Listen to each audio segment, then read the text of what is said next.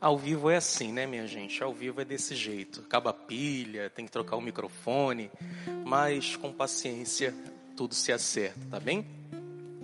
Louvado seja nosso Senhor Jesus Cristo. Para sempre seja louvado. Jesus, ao ver sua mãe e ao lado dela o discípulo que ele amava, disse à mulher: Mulher, este é o teu filho. Depois disse ao discípulo: Esta é a tua mãe. Daquela hora em diante, o discípulo a acolheu consigo. Meu querido irmão, minha querida irmã, este é o último ato de amor de Jesus no alto do madeiro. É o último ato de amor de Jesus naquela cruz. Homem cheio de dores, fadado ao sofrimento, entregue ao sofrimento, teve ainda a coragem de ter esse último gesto de amor naquela cruz o último gesto de amor para com a sua mãe, porque nós bem sabemos que naquela época, na época de Jesus, uma mulher que fosse viúva e que não tivesse filhos, ou uma mulher que fosse viúva e que perdesse o seu filho antes de partir dessa vida, ela se tornaria uma mulher completamente vulnerável, suscetível a qualquer tipo de, de sofrimento. Essa mulher que vivesse sozinha, sem marido e sem filho, ela poderia ser escravizada, ela poderia ser vendida, ela poderia ser torturada. Muitos males poderiam acontecer com esta mulher que fosse viúva e não tivesse filhos. Inclusive, ela poderia se tornar escrava sexual. Alguém poderia tornar esta mulher, alguém se faria senhor dessa mulher e se tornaria dela um dono e faria dela uma escrava sexual, ganhando dinheiro com ela. Imagina se nosso Senhor permitiria que algum mal acontecesse com a sua Santíssima Mãe, com aquela a quem nesta terra ele mais amou. Impossível. Por isso, naquela cruz, Jesus tem o seu último gesto de amor para com a sua mãe. E para que ela não ficasse vulnerável, para que ela não ficasse abandonada, para que nenhum mal lhe acontecesse, ela olha para o ele, Jesus olha para o discípulo a quem mais amava, que nós entendemos como sendo João, e diz para ele: Filho, eis aí a tua mãe. Mas no alto daquela cruz, Jesus também tem o seu último ato de amor para comigo e para com você.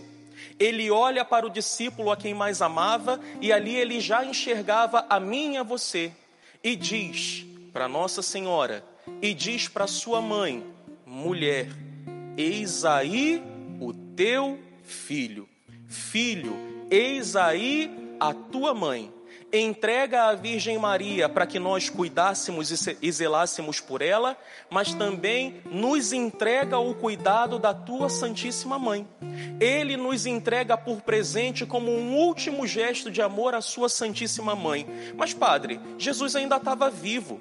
Jesus estava na cruz, sim, estava sofrendo, já não tinha mais aspecto humano, já estava no fim das suas forças, mas ele ainda estava vivo. Como é que o Senhor pode dizer que esse era, esse foi o último gesto de amor de Jesus. Logo depois que ele entrega a sua Santíssima Mãe ao discípulo que mais amava e por consequência entrega a sua Santíssima Mãe a mim, a você, ele vê que tudo estava consumado. Depois disso, Jesus soube que tudo estava consumado. Foi o último gesto de amor.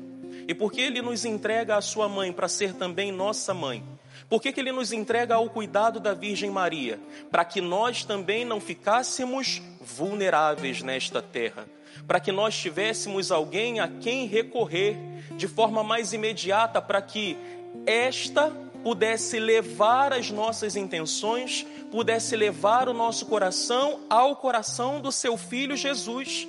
Ele nos entrega a sua Santíssima Mãe para que ela cuidasse de nós, para que ela fosse um canal entre nós e Jesus, para que ela conectasse o nosso coração ao coração de Jesus. Então eu quero dizer para você, a partir deste texto, a partir deste evangelho, nosso Senhor não deixa a sua Santíssima Mãe como sua mãe à toa, Ele deixa para você a sua Santíssima Mãe para que você tivesse a quem recorrer nesse tempo, para que você tivesse a quem recorrer na hora das suas necessidades, na hora das suas aflições, na hora do seu desespero. Um filho, quando está muito desesperado, aonde é que o seu coração encontra paz? Aonde é que o seu coração encontra consolo? Nos braços de quem o filho se acalma? Nos braços da mãe. Junto da mãe o filho está seguro. Junto da mãe o filho encontra acalento. Por isso eu quero dizer para você nessa hora, se o teu coração está sofrendo, se o seu coração está triste, se você está passando por algum tipo de dificuldade nessa hora, corra para os braços da sua mãe. Não tenha medo de receber Nossa Senhora como sua mãe. Não tenha medo de chamá-la de mãe.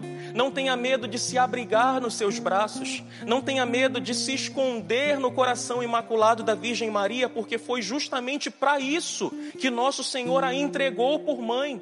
Foi justamente para isso, por este motivo, que nosso Senhor, naquela cruz, olhando para o discípulo a quem mais amava, ele enxergava você e dizia: Filho, eis aí a sua mãe, você não está sozinho, você não está abandonado ao acaso, há alguém que é por você.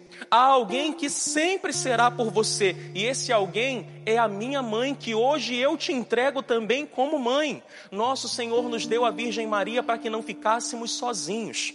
Nosso Senhor nos entrega a Virgem Maria como um canal intercessor para nos conectar a Jesus. Então, nesse dia, se confie aos cuidados da Virgem Maria, se confie aos cuidados da Mãe de Deus, que é também sua mãe.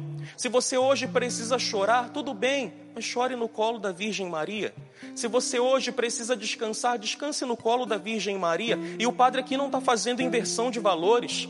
Eu não estou colocando a Virgem Maria no mesmo patamar de Deus, ou tirando o Senhor do seu pedestal e colocando a Virgem Maria, não. Mas a Virgem Maria é alguém importante para a nossa vida de fé, é alguém que intercede por nós, e intercedendo por nós, Jesus vem e nos atende. Lembra lá daquela passagem das bodas de Caná?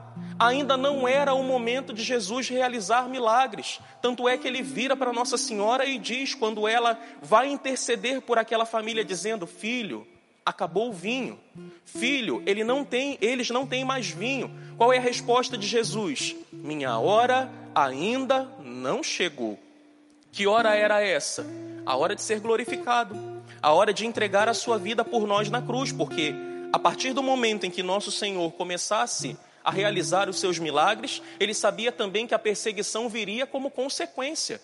Ele sabia disso. Por isso ele diz para sua mãe naquela festa: Minha hora ainda não chegou. Mas o olhar intercessor da Virgem Maria faz com que Jesus antecipe a sua hora. Por causa da intercessão da Virgem Maria, nosso Senhor Jesus se rende e concede àquela família algo que foi pedido por sua mãe. Que filho fica indiferente ao pedido de uma mãe? Que filho fica indiferente ao clamor da sua mãe? Nenhum. Eu mesmo não tenho nada que a minha mãe me peça que eu não faça. Por mais que eu não queira, por mais que eu esteja cansado, se minha mãe chegar e pedir, eu me rendo ao pedido dela. Eu faço aquilo que ela está me pedindo. E mãe não precisa marcar a hora. Mãe não precisa mandar mensagem no WhatsApp marcando uma reunião, marcando um gabinete. Mãe chega e pronto. Outro dia lá em casa, eu estava lá em casa, estava gravando um áudio, eu estava fazendo uma explicação para um grupo pastoral, e esse áudio já tinha lá para os seus cinco minutos, para você ver que o padre também manda mensagem longa quando precisa, para orientar.